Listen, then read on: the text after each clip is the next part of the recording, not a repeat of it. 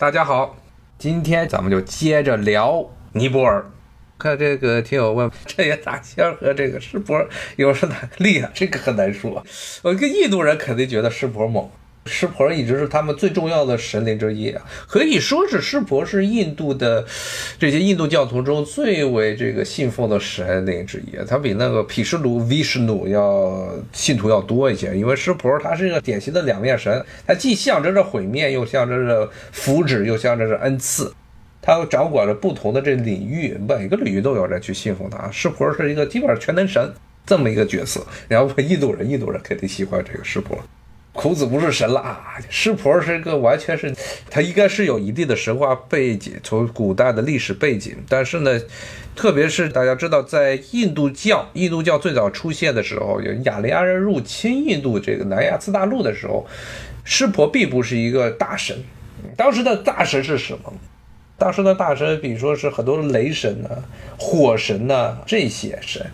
但是呢，这个湿婆这个是后来慢慢的，他把很多的这些早期的这些原始神，这些原始神就跟希腊神话之中的那些雷神呐、战神这种角色，把它全都融合在一块儿，形成了新的神灵。湿婆这个神在早期印度教早期并不是一个主神，但是后来变成了一个很重要的神灵。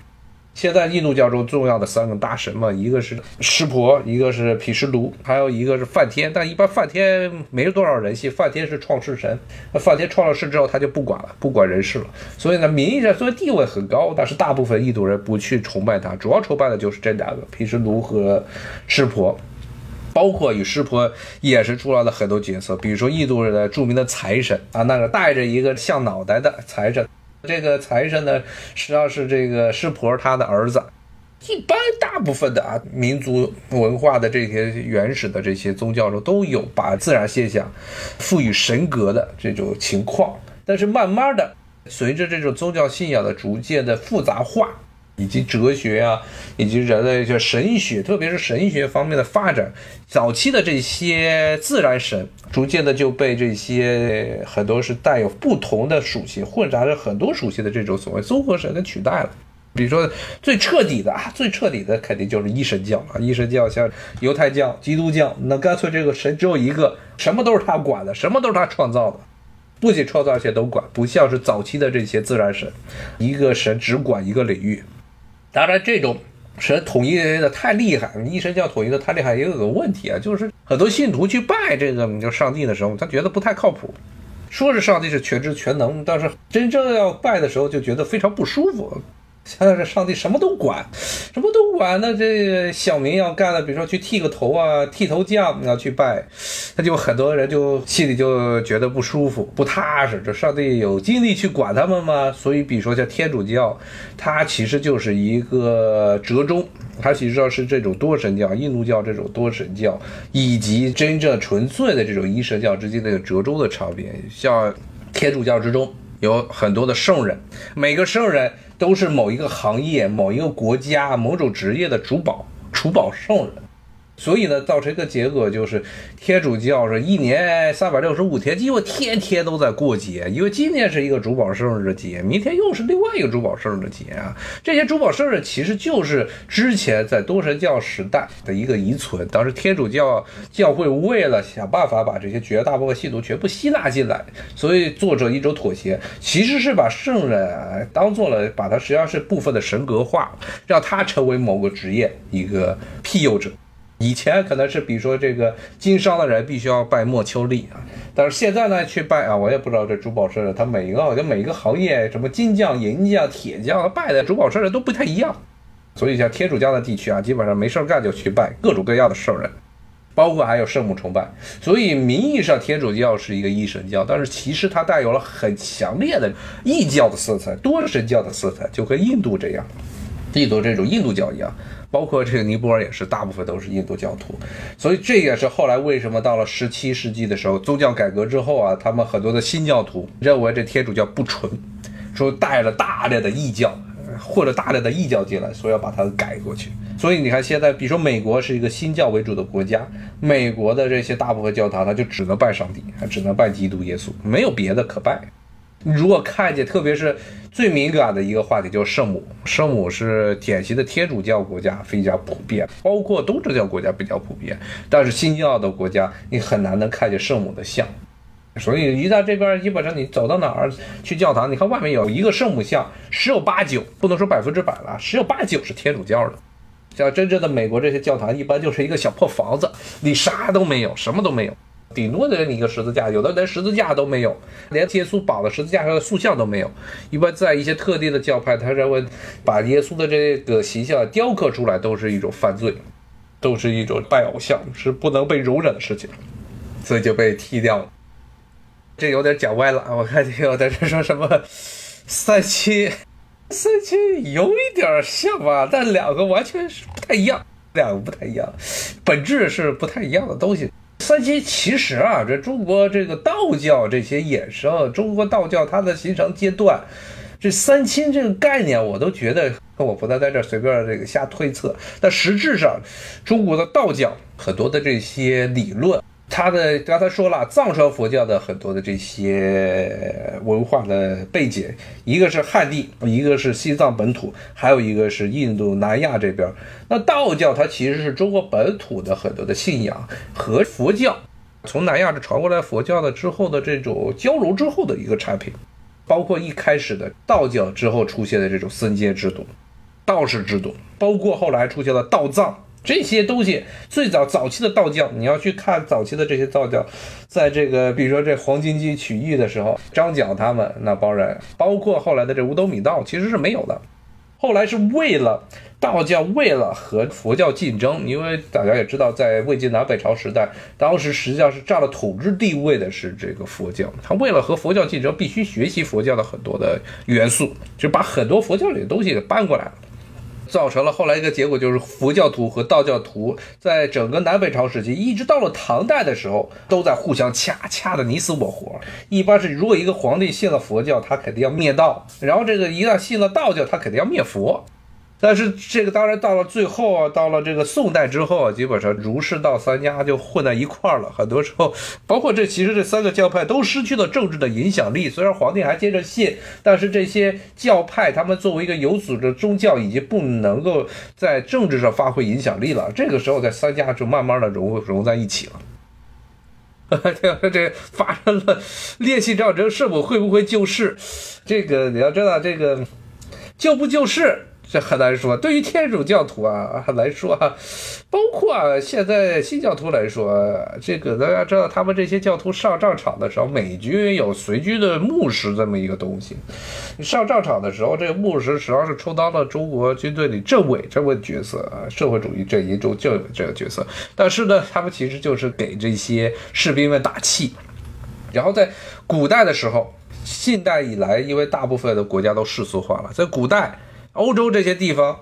来打仗，他倒是搬圣母像的有，经常有搬圣母像出来的，还有搬十字架、大十字架出来的，还有搬那个所谓的真十字架。那你原来看过有一个十几年前有个电影《天国王朝》，讲这个中东地区这个十字军国家和萨拉丁打仗的故事，里面有一个著名的战役——海耶之战。海耶之战的历史上一些史实中确实有那么一场战役。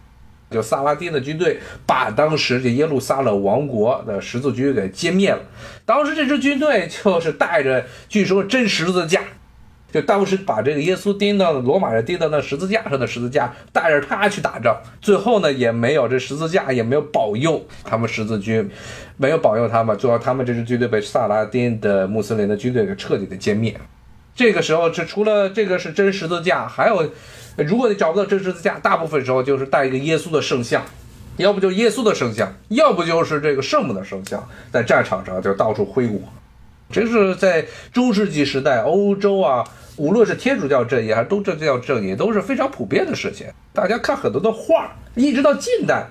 包括近代就俄国，俄国对于这个西伯利亚的征服，他们有很多的油画，油画中都是表现的是什么呢？就是一方是这些黄种的蒙古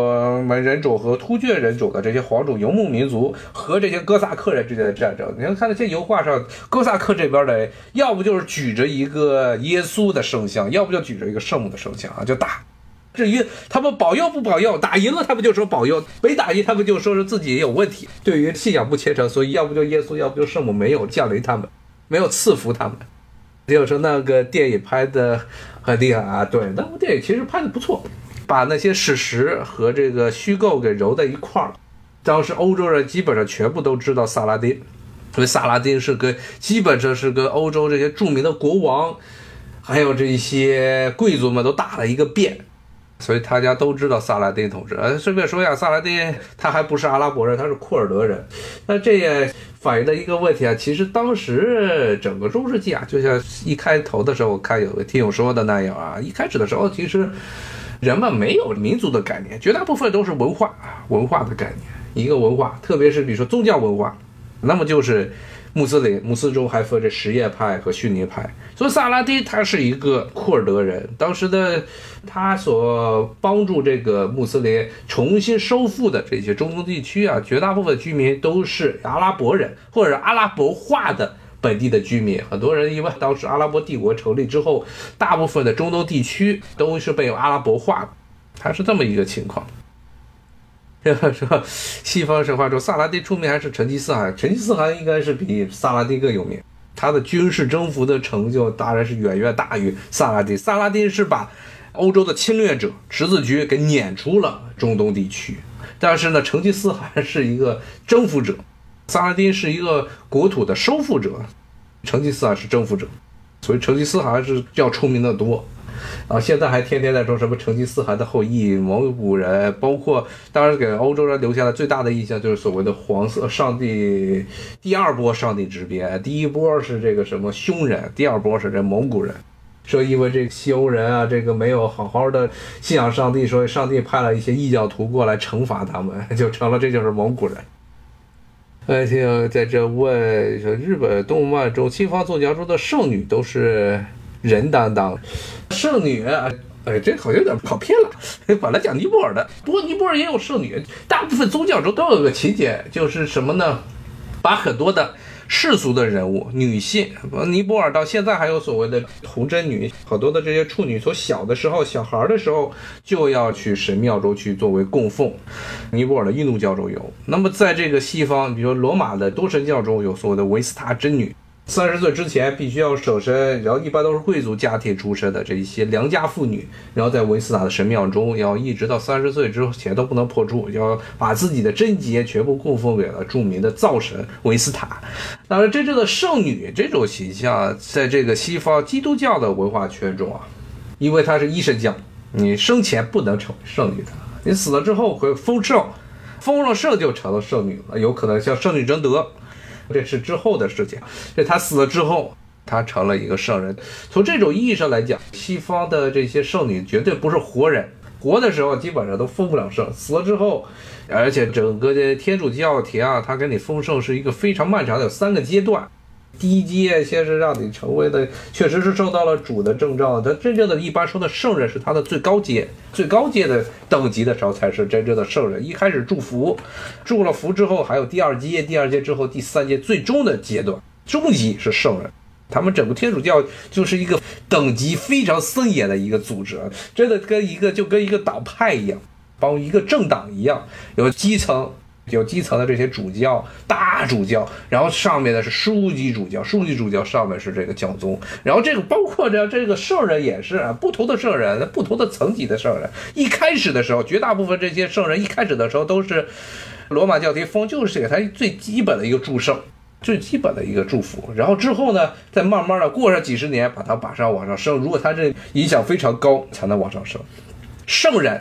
包括女性的圣人。他是作为一种教会中的这么一个圣人体系里的教皇，他本人不一定是圣人，但是呢，他死后之后也有很多的教皇死了之后都被封了圣，比如说最著名的是大格里高利，格里高利号称是天主教早期最著名的四大教宗之一，格里高利他就是死了之后，他确实是被封了圣。你要封了圣之后，如果是头一个等级的圣人。比如说圣格里高利和圣凯瑟琳，凯瑟琳英语中经常出现的名字啊，这个很多人叫 Catherine，包括凯特 Kate 都是凯瑟琳这个名字的一个简称。包括比如说这俄国叶卡捷琳娜也是凯瑟琳，其实是一个词。凯瑟琳是一个圣人，她的福品是最高级的圣人。那么格里高利和他就是一个从圣人的角度来说是同一个级别的。当然教宗啊，他作为一个宗教的这么一个统治者，他是这种统治者的角色，他这个角色和圣。圣女是完全是不是一个道你是死了之后封圣，你有可能你的地位要比教宗高。教宗可能有的人死了之后都没有被封圣，但是呢，在死之前，你如果是天主教徒，你还是要归这个天主教廷管。那么你还是要在教宗底下，教宗说的话，教宗就是代表着上帝在人间的使者。对于天主教徒来说，那你就必须要听教宗的话。管你是圣女贞德呀，还是什么圣凯瑟琳那时候还没有。比如圣女贞德最后还是被勃艮第和英国人给俘虏，然后他们呢，英国人呢以贞德是一个女巫的名义把贞德给烧了。那么当时英国也是个天主教国家，他就可以这么烧，所以他只要不是平级的啊，不是平级的，就是日本人画的些漫画嘛，都是些其实你看着像是真正的宗教，但是你真的不能和现实真正的教会来做对比。继续回到尼泊尔这个话题。所以呢，其实尼泊尔在很长一段时间内，特别是二十世纪中叶之前，实际上扮演了一个中间商角色。很多尼泊尔商人都在拉萨跑商，拉萨设有点，让他们把很多的印度的物资、茶叶、香料，还有藏红花，知道这个藏红花根本不是西藏产的啊，藏红花西藏那个地方根本不产红花，都是从南亚这边进口的，把这些东西带进了这西藏。这种情况到了，其实六十年代之后才有了改变，因为当时我还听我说了啊，中国修了四条公路线嘛，最主要的是这个青藏，然后新藏、川藏、滇藏四条公路线，然后包括后来还有了青藏铁路，现在正在修的，号称是人类历史上施工难度最大的川藏铁路。这个之后，西藏和内地这种经济关系才慢慢的回到了英国殖民时代之前的地位。那么这个尼泊尔人他所扮演的这个角色也就不像原来那么突出了，反倒是尼泊尔以前是作为一个中间商，现在是成了一个两个大国之间一个非常尴尬的局面。现在尼泊尔一直到二十世纪九十年代之前，这个尼泊尔实际上都是被印度牢牢的控制死的这么一个国家，包括印度本国，印度国内就有很多的尼泊尔人。包括印度还经常用这些尼泊尔人去干一些不三不四的事儿，比如说很多听友知道西金被印度人侵吞的一个独立的国家，原来是其实它是信奉红教的西金这个地方，印度当时是搞了什么？印度就是在西金疯狂的移民，把尼泊尔裔的印度人给移到这个西金去。西金本身是藏传佛教的国家，他们的人种其实是藏人，他就是藏人。但是他把很多这些尼泊尔信奉印度教的尼泊尔人给弄过去了，最后导致了一个结果，就是稀释了，严重的稀释了西金国内的信奉大乘佛教的西金人他的比例，然后呢，用这个借口，最后把他西金这个国家彻底的侵吞，然后假惺惺的搞了一个什么西金的议会来投票，说支持说西金成为印度的一个邦，就是这么一个恶心的角色。在印度尼泊尔裔的印度人在这个印度侵吞袭击的时候是扮演了马前卒的角色，但是现在尼泊尔本身也是面临着印度人侵吞的一个问题。印度人在这个尼泊尔南部地区，就刚才说的啊，这个其实是和恒河的冲积平原是连在一块儿的这地方，有大批的印度裔的这么一帮人，印度人把很多他们印度裔的人给移民到，想办法给弄到尼泊尔去。这些人现在成了尼泊尔的一个很严重的一个政治化问题。这帮人其实是名义上是尼泊尔人，但实际上都是印奸，所以就在尼泊尔本地的这些尼泊尔人发生了严重的冲突。包括前几年莫迪对于尼泊尔这一直进行政治打压，说尼泊尔的宪法怎么着怎么着，说他们限制尼泊尔的印裔尼泊尔人在当地的生活啊，其实就是因为最主要的原因就是尼泊尔人害怕。尼泊尔会成为第二个西金，因为这些印度人的数目非常庞大，他们占据了尼泊尔最肥沃的地区，北部都是山区，中部是山谷，然后南部是平原，当然是南部的这些平原啊最为肥沃，这些地方很多都是印裔的尼泊尔人占领，所以尼泊尔对这个地方非常的害怕。怕这些会出事儿。所以呢，正是因为啊，印度人，印度一直是什么都没有，做他的小弟是最惨的，历史上就没有混得好。我看听友说，印监公知在尼泊尔也有市场，有很多的印裔的尼泊尔人是严重的亲印的分子。他们要求的其实很多的政治诉求，甚至呢包括领土。尼泊尔与印度到现在也有很多的领土纠纷，在这些话题上，他这些印裔的尼泊尔是支持印度的，所以尼泊尔对这些印裔的尼泊尔人人数非常庞大，而且占据的土地非常肥沃的地方，非常的担心。然后呢，确实是印度这个国家啊，他想做南亚大国，但是他作为南亚大国又穷又横，穷横穷横的啊，当他的小弟是非常烂的一个情况。听我说，这个尼泊尔是幸福指数，那是不丹啊，不丹另外一个印度的卫星国，另外一个现在被印度牢牢控制的尼泊尔，曾经它的地位基本上跟不丹差不多，外交上基本上被印度给牢牢控制。但是呢，刚才一直强调的一点就是，九十年代的时候，印度这边对于这个尼泊尔控制走了倒车，就是当时尼泊尔本来是个王国。王国之后的最后一任国王米兰德拉，但是他也是一个比较诡异的故事。他上位也是挺奇怪的。他上位是因为他的哥，原来的前任的尼泊尔的国王被太子给杀了，然后太子把整个尼泊尔国王一家基本上屠光了，把整个这个尼泊尔王宫都血洗一遍，让太子自己还自杀了。所以呢，最后是这个国王的弟弟，这王帝他即位，成为了尼泊尔的末代国王。到现在还都有很多人认为，尼泊尔的末代国王之所以他能上位，是因为印度人的支持。因为当时倒数第二任的这尼泊尔的国王，当时在国内搞这个民主改革，说是动了很多这些印度势力的奶酪，所以呢，印度非常不满，所以想把他给整掉。啊，是不是这样？反正现在有很多的说法是这么说的啊，没有具体的去研究，不能下一个确切的定论。但是确实是在这个默认国王上来之后啊，